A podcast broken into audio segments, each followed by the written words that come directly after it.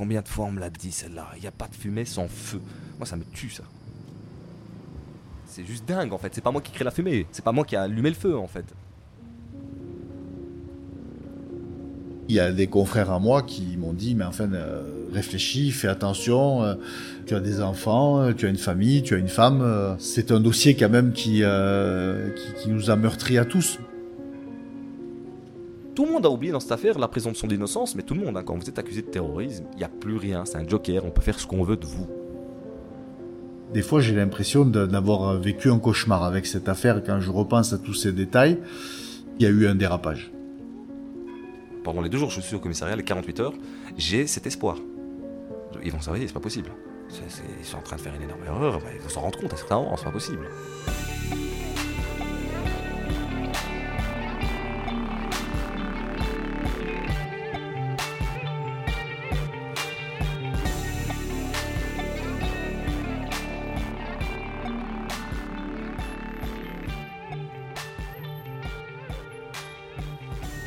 Il était 8 heures ce matin quand une première explosion a dévasté l'aéroport de Bruxelles-Zaventem. L'explosion a eu lieu il y a quelques minutes, en plein centre de Bruxelles, dans une rame de métro à la station Malbec. Les premiers blessés sont soignés à même le sol. J'apprends euh, la nouvelle, je prends, euh, ben, je prends mon téléphone, je prends vite un café et je sors. Euh, et, je vois directement au pas de ma porte hein, euh, la situation, comment elle est palpable, le stress, je vois des policiers partout, et surtout je vois des policiers cagoulés, ce qui n'est pas euh, habituel. Et donc, en marchant, ben, je vois la presse aussi, beaucoup de journalistes de, la presse internationale, et je ne sais pas ce qui se passe. Ce que j'ai entendu, c'est explosion. Est-ce qu'il y a une explosion de gaz J'en sais rien. Donc, j'apprends que c'était Daesh qui était derrière euh, cette affaire et euh, ceux qui ont fait euh, ces attentats ont une tête d'arabe en quelque sorte. Et donc les policiers me regardent et tu comprends bien que toi tu as le visage qui ressemble un peu à ça. je dis mais attendez, vous imaginez ce que vous dites Vous jouez l'amalgame, si eux ils ont fait ça, c'est justement pour créer la confusion parmi les citoyens. Pour pas créer de confusion, etc. Je décide quand même de rentrer parce que je vois que la situation est vraiment, je me fais contrôler à tous les coins de rue et je me dis c'est chaud. et donc deux jours plus tard, je suis chez moi.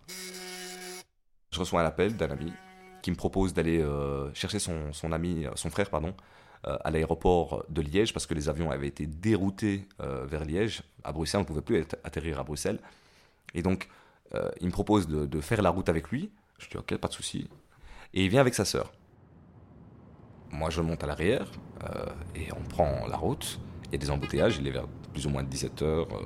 et on arrive devant euh, les tunnels de Bruxelles et il y a euh, une déviation dans le tunnel. On est obligé de sortir devant la place Poularde. La place Poularde, c'est là où se trouve euh, le palais de justice de Bruxelles. Donc on passe devant ce rond-point et c'est là où la police va intervenir. une voiture bleue, banalisée, qui venait par la gauche et qui bloquait le chemin. Et une autre aussi qui est venue directement aussi par la gauche et ainsi de suite. On a encerclé et des policiers sont sortis mon ami qui est chauffeur, euh, et qui voit ça et dit ça, c'est la police. Du coup, ce policier, euh, je vois son, flingue, il me, vise et il tremble. Et, là, j'ai vraiment peur.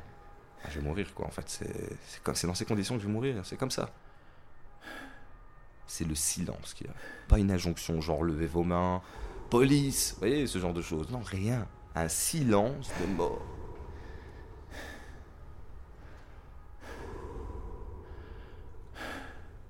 Silence qui annonce une tempête. Hein.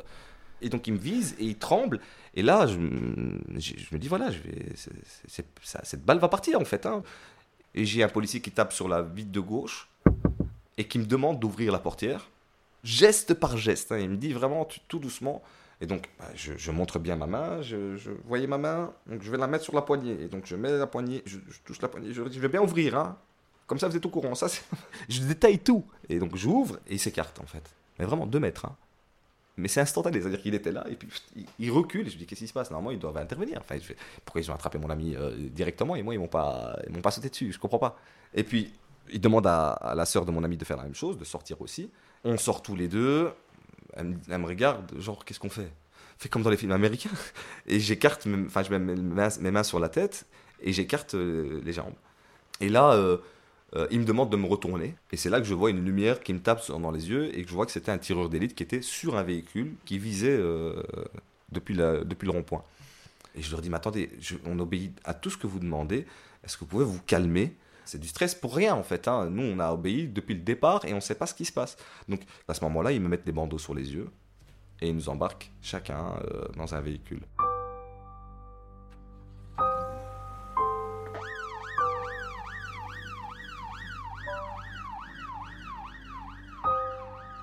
J'arrive au commissariat et j'ai affaire à des policiers en cagoule, hein, euh, avec euh, gros gilet pare-balles et tout le tralala, c'est quand même impressionnant. Et je vois plusieurs, euh, donc tous ces policiers concentrés sur moi. Et je me dis, boula, c'est gros cette affaire. Je sais pas ce qui se passe, mais euh, c'est gros. Et je leur dis, mais pourquoi je suis là? Et on me dit, tu sais très bien, arrête de faire le malin. Ils me mettent dans une pièce où on me demande de, me retirer mes vêtements. Et moi, ils m'ont donné une salopette orange. Quoi, c'est quoi C'est Guantanamo, ça? Vous allez m'emmener à Guantanamo? Et ils prennent mon bonnet. Ils me disent, est-ce que je le porte souvent? Je dis, bah oui, quand il fait froid. Donc ils prennent ce bonnet et ils le scellent dans un plastique. Et il me dit, on l'a. Ouais, quoi? Moi, je me dis à ce moment-là, il faut que tu notes tout. Parce que tu vas déposer plainte après tout ça, hein, parce que c'est grave ce qui se passe. Donc, la cellule, c'est la cellule 18 dans laquelle ils me mettent. Et j'arrêtais pas de leur dire, ouais, mais attendez, euh, j'ai des droits, j'ai des droits, ouais, non, t'as aucun droit. Euh, et ils me mettent directement dans une, autre pièce où ils demandent de, présenter mes mains. Jusque-là, pas de souci, jusqu'à un moment où il prend un genre de tampon avec un autocollant et il me les dépose sur, euh, sur les paumes de mes mains. Dans la pièce, ils étaient au moins 8. Je leur dis, mais qu'est-ce que vous faites? Vous allez subir des prises d'empreintes, vous allez avoir des, des prises ADN, des genres de trucs, etc. Je suis pas au courant, je peux savoir au moins qu'est-ce qui se passe. Et on me dit, non, tu sais très bien pourquoi tu es là, c'est toujours la même chose. Ici, j'avais vraiment peur qu'ils fabriquent des choses, qu'ils déposent des, éléments sur mes mains, etc. C'est pour ça que j'ai eu un réflexe, j'ai mis mettre directement mes mains derrière le dos. Et je leur dis, mais je veux savoir maintenant. Vous me dites pourquoi je suis là. Parce que je vais plus répondre à vos questions là. là, je, vais, je vous dis non à tout, en fait. Tant que je sais pas pourquoi. Et là, c'est des arguments, tu sais, euh, ça fait 20 ans que je fais ce métier. Euh, si tu es là, c'est pas pour rien. Euh, voilà, ça n'a pas de poids, tout ce que vous êtes en train de me dire là. Pourquoi je suis ici? Qu'est-ce que vous me reprochez? Et un policier, il me dit si je, c'est le plus correct de, tous, qui est calme comparé aux autres. Si tu nous donnes ton téléphone, donc tu décodes ton téléphone, et que tu nous donnes tes empreintes et l'ADN, eh bien, je pourrais te dire pourquoi tu es là. Le policier sort, discuter avec d'autres policiers dans le couloir. Ils étaient une, vraiment une vingtaine dans le couloir, c'est pas plus. Hein. Et puis il revient, ils ouvrent la pièce, ils rentrent tous. Il dit Tu es soupçonné d'avoir participé aux attentats de Bruxelles. Qu'est-ce que tu as à nous dire par rapport à ça? Et là, je les vois, et je vois plein de regards qui attendent une réponse, genre Qu'est-ce qu'il va dire? Et là, moi, en voyant ça, je me dis Mais ils sont complètement fous en fait. Parce que moi, j'ai rien à voir avec ça. Donc je me dis Mais ils sont complètement malades. Et j'ai un fou rire parce que je vois tous ces regards contre moi qui attendent. Je me dis, mais vous vous gourez en fait, vous vous imaginez même pas. Vous faites une énorme connerie quoi. J'ai rien à voir avec ce que vous pensez, hein. je sais pas quoi, mais là vous vous trompez. Et moi je vois tous les gilets pare-balles et tout ça, et je me dis, mais tout ça c'est pas pour moi, hein. moi je sais pas, vous, vous trompez. Et là il, trouve ça marrant. Non, c'est juste la situation qui est dingue quoi. Il y a des morts, il y a 32 morts. Euh, plus de 240 ou 300 blessés, je sais plus. Et je dis, mais non, je sais pas. Et là où ta cache d'armes? Vous êtes une bande de tarés, en fait. Et là, les coups commencent, euh, on bouscule, mais tu vas parler, euh, tes amis, on les a eus. Mais et ça va être comme ça pendant des heures, en fait. je comprends pas ce qui se passe, je suis juste dépassé.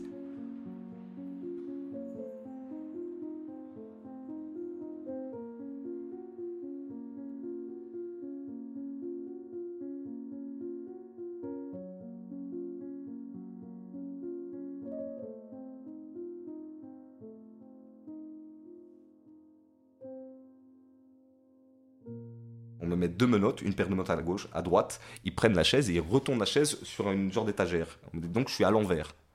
Ça, c'est la première, la première torture que je vais subir dès le départ. L'un passe après l'autre. C'est-à-dire qu'un policier essaye, il n'y arrive pas, eh ben un autre euh, essaye et c'est lui qui va genre me cracher le, faire cracher le morceau.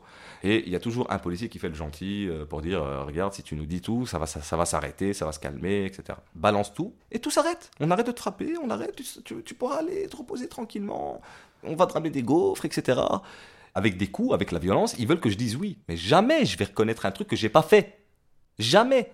Donc après ça, ils vont me, ils vont me ramener en cellule et je vais attendre de passer devant euh, celui qui va m'auditionner pour en savoir plus.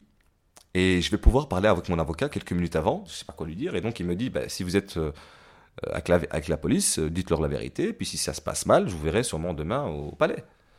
Bah, ok, maître. Donc quand je vais être interrogé, je vais voir un gars à gauche prendre des notes.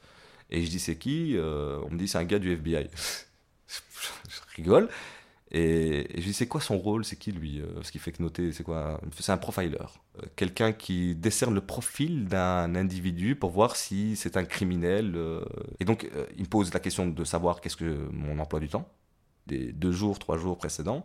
En fait, j'avais raté une coiffe j'avais utilisé une tondeuse et elle s'est cassée ma tondeuse. Ils comprenaient pas pourquoi j'ai un vide de la tondeuse ici. Et donc je leur dis, ben justement, c'est la raison pour laquelle je porte un bonnet. J'attendais d'aller chez le coiffeur pour régler ça. Pourquoi? Vous avez voulu euh, changer votre coiffe, euh, faire ressembler à quelqu'un d'autre Ou c'était quoi l'idée? Euh, Non, c'est juste que ma tondeuse est tombée en panne et je devais aller chez le coiffeur. Qu'est-ce qui se passe en fait? Pourquoi je suis là? Jusqu'au moment où ils vont me déposer une photo la célèbre photo avec les, trois terroristes de Zaventem en poussant leur chariot observez bien, analysez et dites-nous ce que vous en pensez. J'observe, je, je, sais pas. Oui, c'est la photo qu'on voit dans tous les médias euh, des, terroristes de Zamentem, oui, mais elle est floue, etc. Est-ce que vous reconnaissez quelqu'un? Non. L'homme portant un chapeau, euh, à droite, vous êtes sûr de ne pas le reconnaître? Non, je ne reconnais pas. Regardez bien. Et ils insistent, hein. Je regarde bien. Je, non. Et ils me disent, ce serait pas vous Et c'est à ce moment-là je me dis, mais merde, il croit que, en fait, il croit que c'est moi, c'est lui. Tout ça pour ça, en fait. Mais vous êtes, mais vous êtes fou, vous êtes taré. Vous voyez bien que le mec il me ressemble pas. Regardez les épaules. C'est pas possible de pas se rendre compte que c'est pas les mêmes personnes, en fait. Et je dis, mais ça se voit, je suis beaucoup plus mince que cette personne. Ouais, mais vous êtes peut-être rembourré de, de coussins ou je... Regardez mon visage, je sais pas. Ouais, là, c'est vrai qu'il a une petite ressemblance juste un peu dans le bas du visage mais c'est tout. Même le haut, il est beaucoup plus joufflu, euh, il est beaucoup. Ça se voit qu'il a plus de kilos en fait. Et donc, euh, c'est là que j'apprends qu'il y a un témoin qui me reconnaît sur la photo, que je serai l'homme au chapeau, le troisième terroriste, et la personne qui est montée dans son taxi. Le jour des attentats, les, les terroristes, les trois terroristes, appellent un taxi qui les emmène euh, de leur appartement jusqu'à l'aéroport de Zaventem. Et donc, ce taximan est le seul témoin de l'affaire. Nous, on est convaincus que c'est vous. Ils me disent ça, je suis choqué, ils me remettent dans la cellule, et on va me transférer chez le juge d'instruction. Le lendemain, des policiers sont, sont venus me chercher, c'était d'autres policiers. Correct, poli, euh, comme ils sont sympas, ben je leur dis écoutez, je vais vous prendre un témoin. Ils m'ont frappé, vos collègues, ils m'ont fait ceci, ils m'ont fait cela. Je raconte tout ce qui s'est passé dans le commissariat. Nous, on peut rien faire pour toi. Là, tu vas aller chez le big boss. Tu vas aller chez le big boss, c'est le juge d'instruction. C'est lui qui décide. Je suis Olivier Martins, avocat au barreau de Bruxelles, et j'ai notamment assuré la défense de Monsieur Chefou Fessal. Donc j'arrive euh, au palais de justice, je suis emmené dans, une pièce, et là je vois mon avocat. Je dis à ce monsieur, je dois vous poser une question parce que pour moi elle est importante. je suis rassuré quand je le vois, je dis, ah maître, je suis content de vous voir, ben, je vous raconte pas ce qu'ils m'ont fait. Alors là, pendant quelques secondes, je dois dire que je, suis euh, sonné, je réfléchis, je, je dois reprendre mes esprits parce que je ne m'attendais absolument pas à être consulté dans ce dossier. Et là, je commence à lui raconter, et lui, je le vois dans une position, il a la main sur la tête, comme ça. Et il dit non, arrêtez, vous me touchez fou, parce que c'est trop grave là. Attendez. Si vous êtes mêlé à ces attentats, euh, j'ai un problème puisque je connais euh, une magistrat dont le petit-fils a été tué dans euh, l'attentat du métro à Malbec. Mon avocat, si vous pensez que j'ai à voir là-dedans, maître, ça sert à rien de me défendre, quoi. Et il me dit, non, attendez, attendez, je vais lire votre PV. C'est du gros dossier, monsieur Chifou. Son innocence est tellement exprimée avec force. Regardez la photo, maître Martins. Que j'ai tendance à me dire que c'est pas par hasard. Regardez-moi, maître Martins. Je pense que je fais même pas euh, genre 60 kilos, quoi. Il regarde la photo, il lève les yeux, il me regarde. Mais non, c'est pas possible que ça soit vous, c'est vrai, c'est pas possible. Ça n'a pas de sens. Et donc j'accepte euh, de défendre ce monsieur et de me présenter chez le juge d'instruction. Là, c'est j'ai eu affaire à un humain qui réfléchit deux secondes en disant attends mais il faut l'écouter. Et le deuxième humain que je vais rencontrer c'est aussi le juge d'instruction. Le juge d'instruction est très clair et dit Monsieur, je ne vais pas y aller par quatre chemins. Vous avez été reconnu formellement sur photo par le chauffeur de taxi qui a transporté les trois terroristes à l'aéroport et dont le seul qui a survécu est l'homme au chapeau. Vous êtes considéré sur base de cette reconnaissance comme étant l'homme au chapeau il commence à me demander mon itinéraire et il me demande pourquoi j'ai marché euh, à Malbec et tout ça, etc. Ben, je lui explique que j'ai fait un reportage, que j'habite euh, pas très loin des, institutions européennes et quand j'ai entendu le truc, ben, l'explosion, je suis sorti euh, pour en savoir un petit peu plus et j'ai pris des images. Voilà, c'est tout. Et puis après, je suis rentré quelques heures plus tard. Et donc il me donne des, informations que la police m'a jamais parlé de ça. Il me dit, vous savez que le terroriste, il a marché à deux pas de chez vous? Ah non, je sais pas, je suis pas au courant. Il me dit, il a marché à pied. La police dit que ça pourrait être vous. C'est probable et vous portez plus ou moins les mêmes vêtements. Je dis, monsieur le juge, j'ai envie de rentrer chez moi. j'ai des choses à faire, j'ai ma mère aussi, je elle avait la santé de mon père, je devais m'occuper de ça. Euh, donc j'ai des choses à faire, monsieur le juge, laissez-moi rentrer chez moi, s'il vous plaît. Et là, il me dit, mais vous vous rendez pas compte, monsieur Chifou, dans quelle affaire vous êtes hein? Ça va pas être aussi simple que ça, monsieur Chifou. Comme ça, je vais vous dire, on va, on va, on va aller étape par étape. On va organiser, euh, monsieur va être au milieu de plusieurs figurants euh, face à ce chauffeur de taxi et il me dit Maître, vous allez être présent pour vous assurer que les choses se passent bien. Nous sommes le vendredi, je me rappelle, la veille des vacances de Pâques. Ça fait longtemps, normalement, je devrais plus être là, et, mais je vais jusqu'au bout des choses et je reste. Il me met dans une pièce euh, avec la vie de Santin, et je vois des individus. On est cinq au total. Il y avait un blond avec moi à droite, un blond de type caucasien qui ressemble pas du tout. Et les personnes n'avaient pas de lacets. Donc on les a juste, on a, ils ont juste été chercher dans les cachots les personnes qu'ils avaient arrêtées pour les mettre là. C'est tout. Euh, ils vont me donner, euh, ils vont me demander de choisir un numéro. Moi, je vais choisir le 3 par, au hasard. Et je vais me placer au milieu. Cette euh, salopette qui flotte, ben, je vais la prendre et je vais la redresser, enfin la, tirer pour bien montrer que je suis pas, je suis pas gros en fait. je suis, je suis assez fin. Donc je vais rester comme ça persuadé que dès qu'il va me voir le, témoin, il va dire que c'est pas lui, j'ai fait une erreur. Euh, je suis convaincu par ça. Les, policiers prennent un chronomètre et là le chauffeur de taxi, dès qu'il rentre, il a aucune hésitation. Directement, il reconnaît Monsieur Chefou.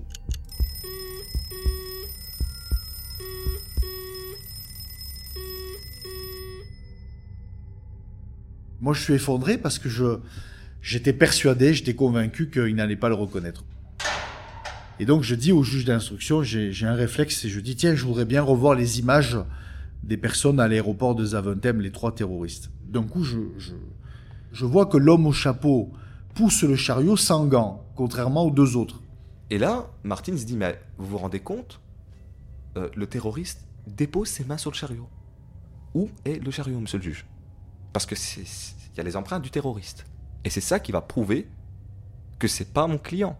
J'ai trouvé ça extraordinaire. On était vendredi. La plupart des juges auraient dit, il y avait le lundi de Pâques qui venait, auraient dit on va continuer mardi. Lui, qu'est-ce qu'il a fait? Il a dit à ses enquêteurs, euh, les gars, demain rendez-vous à 8 heures. On va bosser sur le dossier parce que j'ai moi aussi euh, quelques interrogations. Dans votre malchance, vous avez de la chance. Croyez-moi. Et il me le dit comme ça parce que je suis un des juges ici qui respecte plus les droits de la défense. Croyez-moi, monsieur Chefou. Hein. Vous savez, il y a plein de juges. Hein. et ils attendent que de ça, de prendre ce dossier. Hein. Moi, je suis pour la, recherche de la vérité. donc, il m'a regardé et m'a dit écoutez, vous allez retourner au commissariat. Si c'est pas vous, je vous libère instantanément. Et là, ça a été très long. Très long parce que j'attends. J'attends d'être libéré, en fait. J'attends qu'on me dise c'est fini, euh, tu vas pouvoir rentrer. Et rien. Il y a deux policières qui vont venir chez moi pour me demander mon ADN. Au moment où elle finalise, elle le met dans une autre boîte qui était euh, pas avec le mauvais code barre, si vous voulez. Et moi, je lui fais la remarque, je lui dis, mais attendez, c'est pas la bonne étiquette, pas vous mettez le code barre de l'enveloppe vide. C'était pas celle qu'elle avait ouverte. Ah, pardon. Et on doit recommencer. Et là, je me dis, mais c'est quand même dingue de se tromper dans un truc comme ça. Ça, ça allait faire perdre du temps encore. Est-ce que c'est volontaire ou pas? J'en sais rien. Je l'ai senti dès le départ, qu'ils étaient à J'ai même vu des sacs de couchage. Les policiers dormaient dans le commissariat. Ils bossaient non-stop, en fait, depuis. Ils ne rentraient pas chez eux. Quand le, témoin a confirmé que c'était moi, après la vie de Santin, il y a eu inculpation. Et là, je vois en fait le, changement mais radical des policiers. On me traite de terroriste, de djihadiste, de grosse merde, d'assassin, et ça va pas arrêter. Là, je ils vont me mettre dans un cachot, et en fait, je vais devenir comme une bête de foire pendant toute une nuit. Et ça va m'énerver. Je fais euh, deux unités de prière, je prie. Et on vient me dire, tu, tu pries ton Allah et on insulte ma religion, on, prie, on insulte mon, mon- Dieu. Ah, c'est lui, c'est confirmé, tu vois, il prie. Et là, je réalise, je vois la caméra en haut, et je me dis, ils sont en train de me regarder, parce qu'il y avait une caméra dans la cellule, ils sont en train de me regarder, en fait, dans une pièce, et ils se marrent, en fait. Et je suis comme une bête de foire, et ils viennent, c'est pour ça qu'ils viennent ouvrir le clapet chaque fois pour me voir de plus près. Parce qu'ils me voient dans un écran. Et ils veulent voir le terroriste, quoi. J'ai rien à voir avec ces gars-là, ils sont, complètement malades.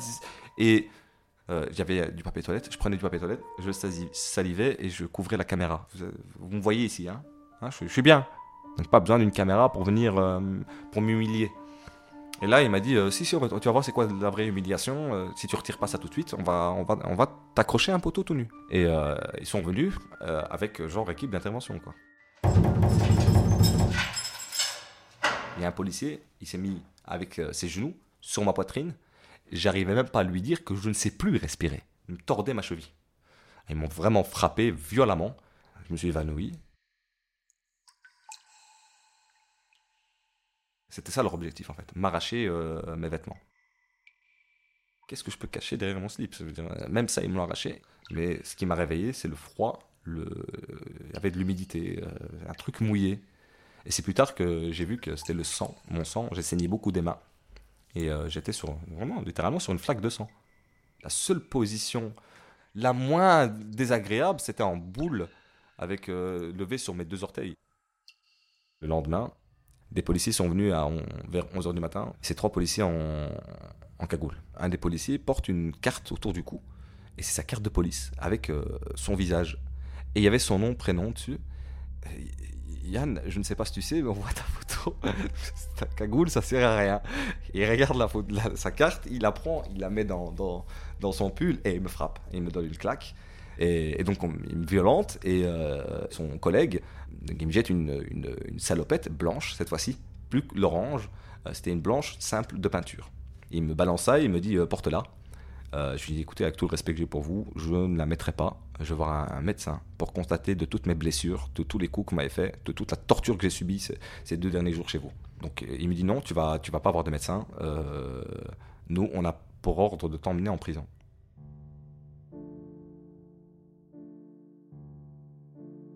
C'est le cauchemar, moi, ce qui m'annonce là. hein. Comment ça, prison? Moi, je m'attendais à être libéré, hein, que ça se termine, et il me dit non, prison. Et je dis non, ben, je bougerai pas. Avec tout le respect que j'ai pour vous, euh, je vous dis non. Et alors là, euh, je vous jure, j'en dors pas encore aujourd'hui. Ça a été la- le moment le plus humiliant de toute ma vie. Donc il m'attrape mes jambes. Et à deux, ils y arrivent pas.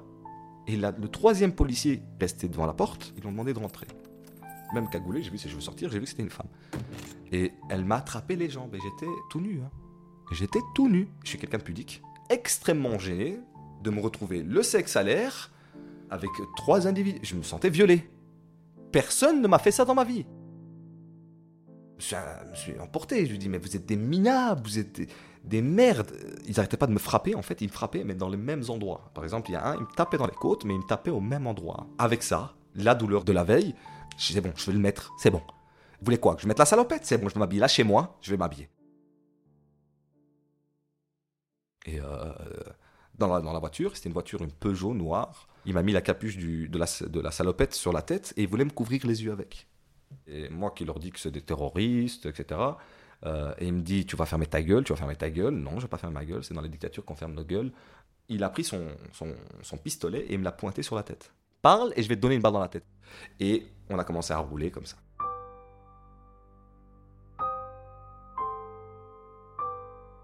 Après cette histoire de, flingue là, je n'osais plus parler. Il me transfère, il me met dans la cellule, et euh, à peine, même pas 5 minutes qu'il me mettent dans la cellule, que la porte s'ouvre à nouveau, et il vient avec une télévision. Et, et je me souviens, parce que j'étais sur le lit, je voulais me lever par respect. Quand quelqu'un vient, ben, moi je me lève, euh, en me disant Tu bouges pas, tu bouges pas, reste assis, reste assis. Comme si tout geste que je fais, en fait, est interprété par un acte dangereux, vous voyez il la branche pour moi et tout. Il prend la télécommande et il commence à zapper les chaînes. Il me dit Vous voyez? Vous êtes sur toutes les chaînes. hein. On parle que de vous. Vous êtes une star. Bonsoir à tous, mais qui est Faisal Chefou? Faisal Chefou, 31 ans, est-il l'homme au chapeau? Voici le visage de Faisal Chefou. Cet homme arrêté jeudi devant le palais de justice de Bruxelles. Ex-journaliste indépendant. Ses voisins, interrogés cet après-midi, parlent d'un homme discret, mais abordable. Je vais me voir dans les chaînes américaines, euh, les, les chaînes internationales. hein. Je vais devoir supporter le, le coup. Tout ce que j'entendais là, c'était hyper important parce que j'avais aucun regard de ce qui se disait de l'extérieur. Et là, il me ramène le plat. Je vois des spaghettis, il me donne une assiette en plastique. Et dessus, je vois vraiment des crachats. Ça se voit. Il y en a plusieurs. C'est vraiment. euh, c'est épais, quoi. Et je regarde, je fais, mais attendez, c'est quoi ça?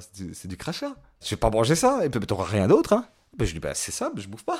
Grève de la faim, pas grave. Je mange pas. Vous croyez que je vais manger ça ou quoi? Vous m'avez pris pour qui? Et pendant deux jours en prison, en fait, je commençais à péter un câble parce que je commençais à parler tout seul. En disant, mais est-ce que t'es allé ou pas? L'un d'eux pourrait bien être Mais non. Mais non, et je me parle moi-même comme ça. Mais non, mais non. Et puis, sincèrement, je parle à la télévision.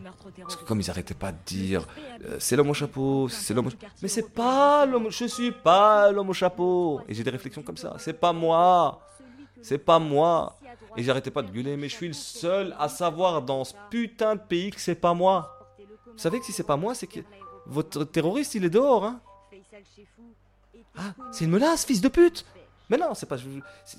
Réfléchissez, s'il y a un terroriste dehors, c'est qu'il va, il va faire peut-être quelque chose. Et vous êtes là pendant que vous êtes occupé sur moi, ben le mec, il est à l'extérieur, quoi. Et oui, prenez ça comme une menace. Elle est où ta cache d'armes Ils sont tes complices. À ce moment-là, je suis le seul à savoir que c'est pas moi. C'est fort, hein C'est horrible. Ouais, on est, en Angleterre. Donc euh, voilà, je vais juste mettre un peu de chauffage, désolé. J'ai un peu froid. Il y a effectivement des- des- un gouvernement, des ministres qui, qui demandent euh, d'avoir des résultats, des policiers qui sont mis sous pression, donc il y a tout ça. Et donc, quand on met la pression à quelqu'un, je dirais ce sont déjà les germes de l'erreur judiciaire. Ici, il y a eu un dérapage. Je m'inquiétais pour ma famille. Qu'est-ce que ma famille pense actuellement avec tout ce qui se passe à la télé, ce qu'ils sont en train de dire, etc. Et je suis inquiet dans le sens que qu'est-ce qu'ils sont en train de leur faire? Merde, on va pas prendre ma mère. Ils vont pas faire ce qu'ils sont en train de me faire à ma mère. Ils vont pas faire ça à ma sœur. Ils vont pas faire ça à mon père. Là, je réagis. Eh, ça fait 4-5 jours maintenant que c'est passé. J'ai été arrêté. Il y a rien qui avance. Attendez, attendez. Est-ce que je peux avoir le règlement d'ordre intérieur ici, de la prison? Et je vois, j'ai le droit à un appel téléphonique. Et donc, on m'autorise à appeler ma mère. Et là, ça a été une délivrance pour moi. Maman, tout ce qu'on raconte dans les médias, c'est absolument faux. Je t'aime, je vous aime tous. Mais elle était déjà rassurée. Je sais bien que c'est pas toi, je t'ai pas éduqué comme ça. C'est pas, c'est pas mon fils. Je sais très bien tout ce qu'on raconte, c'est pas toi. J'ai fondu en larmes. Ma mère sait que c'est pas moi. Voilà, m'accuse, je m'en fous. Que le monde croit que c'est moi. Je m'en fous. Je sais que c'est pas moi. Et je sais que ma mère, elle sait que c'est pas moi. Je suis en paix. Et puis le lundi de Pâques, euh, sauf erreur de ma part, je reçois un appel. J'étais euh, à ce moment-là en Corse sur la plage. Maître Martins, C'est le juge d'instruction qui c'est m'appelle. le juge d'instruction de Je suis Coster. surpris, je lui dis oui, et que se passe-t-il? Il me dit, euh, maître, vous avez parfaitement raison, on a commis une erreur.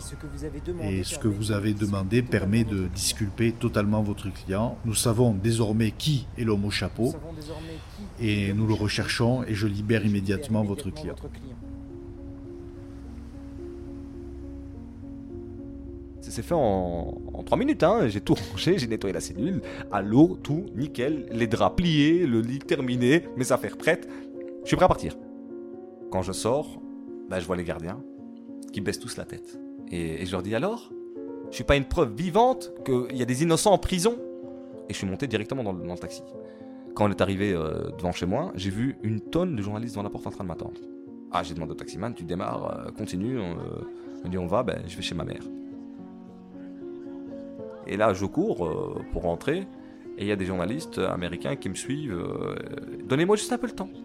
Juste de dire bonjour à ma mère, quoi. Juste de, la prendre dans mes bras. Et je vais vous répondre. Juste donnez-moi du temps. Ils ont pris leur téléphone, ils ont commencé à filmer pendant que je prends ma mère dans mes bras et tout ça. Avec tout ce que la presse m'avait fait, Je pouvais pas supporter ça. Dehors Sortez Je viens de sortir de prison. Vous me donnez même pas un temps pour prendre ma mère dans mes bras, etc. Vous filmez sans autorisation, etc. Donnez-moi ces images. Je les ai tous mis dehors. Là, je me suis enfermé dans le silence pendant, pendant un mois à cause de ça. Même aujourd'hui, en racontant cette histoire que j'ai racontée à plusieurs personnes, j'ai toujours des frissons en moi parce que on aurait d'abord dû prendre les empreintes. On aurait dû être vigilant vis-à-vis du chariot. Je crois qu'on l'a récupéré in extremis, vous imaginez. On aurait dû faire ses devoirs génétiques avant de se positionner. Certains magistrats, certains policiers ont du mal à oublier et à avoir cette culture du doute qui doit, je vais même aller plus fort, les hanter à tout moment de leur décision, parce que les décisions qui sont prises sont très lourdes de conséquences sur les personnes qui sont suspectées et qui a eu des conséquences, je dirais, pendant des années sur M. Chefou, tant qu'il n'a pas été innocenté par la Chambre du Conseil. Il y a encore des personnes qui croient que M. Chefou fait ça, est quand même mêlé de près ou de loin à ces faits-là.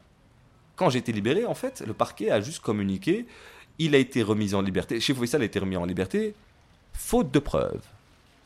Ils n'ont pas dit, nous avons commis une erreur, nous avons fait une erreur, euh, il a été remis en liberté. On n'a pas assez de preuves dans l'esprit des gens, c'est ça. Donc l'enquête continue. Et d'ailleurs, je reste inculpé. Je dois attendre donc le procès. Le procès n'a pas encore commencé. C'est pas François euh, qui est accusé, ou Manu, ou c'est Faisal. Euh, c'est le petit arabe, c'est celui qui pourrait correspondre. Et ça, c'est juste pas possible. C'est la police a été victime de, de, ça, en fait. Ils sont tombés dans le piège, et la justice aussi. Et que la justice et la police belge tombent dans le piège des terroristes, c'est juste minable, en fait. Trop de personnes sont jugées sur des apparences, des préjugés, des évidences. Nous sommes en train de chiffrer le préjudice et nous allons assigner l'État belge. Aujourd'hui, ça fait 5 ans et demi. 5 ans et demi que je dors pas, en fait on peut pas dormir avec un traumatisme pareil. J'étais un, genre de punching ball en fait. National, international.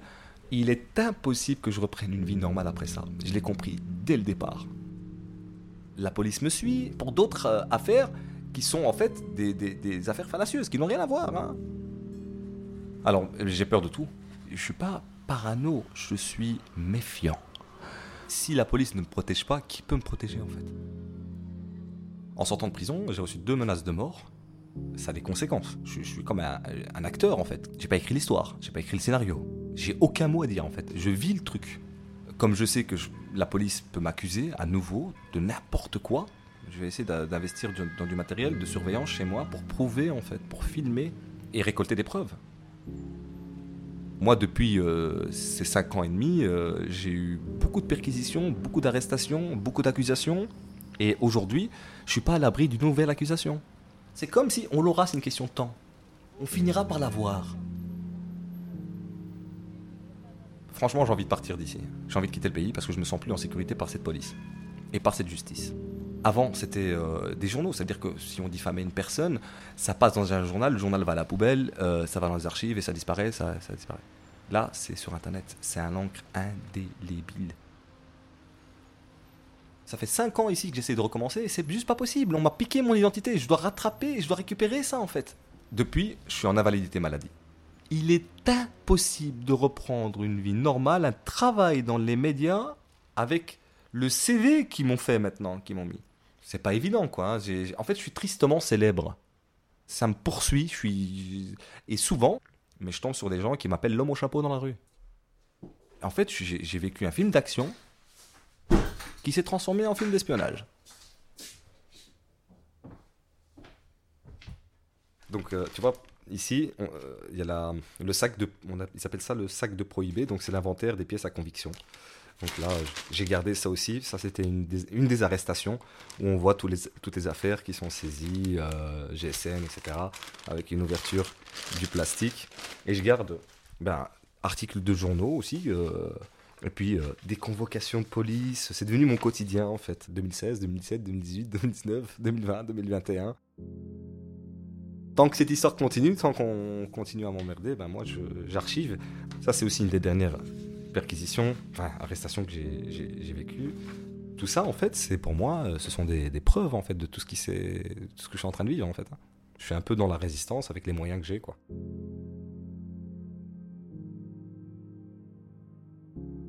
En prison, j'ai parlé à la télévision, j'ai dit si je sors, c'est ce que je ferai le restant de ma vie. C'est rectifier. En fait, c'est créer un média indépendant et en respectant les 10 points de la charte de Munich. En, le premier, c'est de dire la vérité. Si je sors de prison, je créerai un média indépendant et je l'ai fait. euh, ah, j'ai dû attendre hein, euh, la fin de mon procès pour le faire. Et chez moi, maintenant, c'est devenu un, plateau TV. Je mets tout, j'investis tout, tout ce qui me reste. J'ai pas beaucoup d'argent, hein, ben, je mets tout ce que j'ai. Voilà ce que j'ai envie de faire aujourd'hui. C'est euh, de, reprendre littéralement ma vie et reprendre euh, le métier que j'aime, euh, apporter la vérité, chercher la vérité pour l'intérêt général. Je suis pas à l'abri d'une autre accusation et si j'ai failli mourir avec cette affaire. J'ai j'ai vraiment failli mourir plusieurs fois. J'ai jamais vu autant de canons et d'armes pointées sur moi chargées. Où je me dis c'est peut-être le moment maintenant en fait. Donc ce que je fais ici, euh, je laisse quelque chose qui va peut-être servir aux, autres si on me fait du mal. Si la police me tue, ben, j'aurais écrit un livre, j'aurais laissé un média, euh, j'aurais laissé quelque chose en fait euh, derrière moi. Et non pas l'image qu'on essaie de donner de moi, la violence, non, justement l'expression. Et c'est ce que ce que je réponds en fait. Euh, Aujourd'hui, ben voilà ce que je fais. Mes armes, c'est le, le stylo, la plume, hein, le micro et la caméra.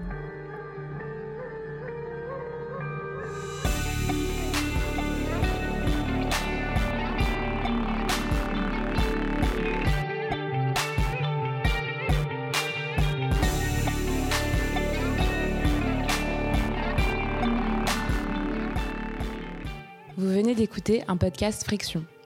Retrouvez tous nos podcasts sur friction.co et sur toutes les plateformes de streaming. Suivez Friction Média sur Instagram, Twitter et Facebook. Et pour recevoir nos newsletters et suivre nos actus, abonnez-vous toujours sur friction.co.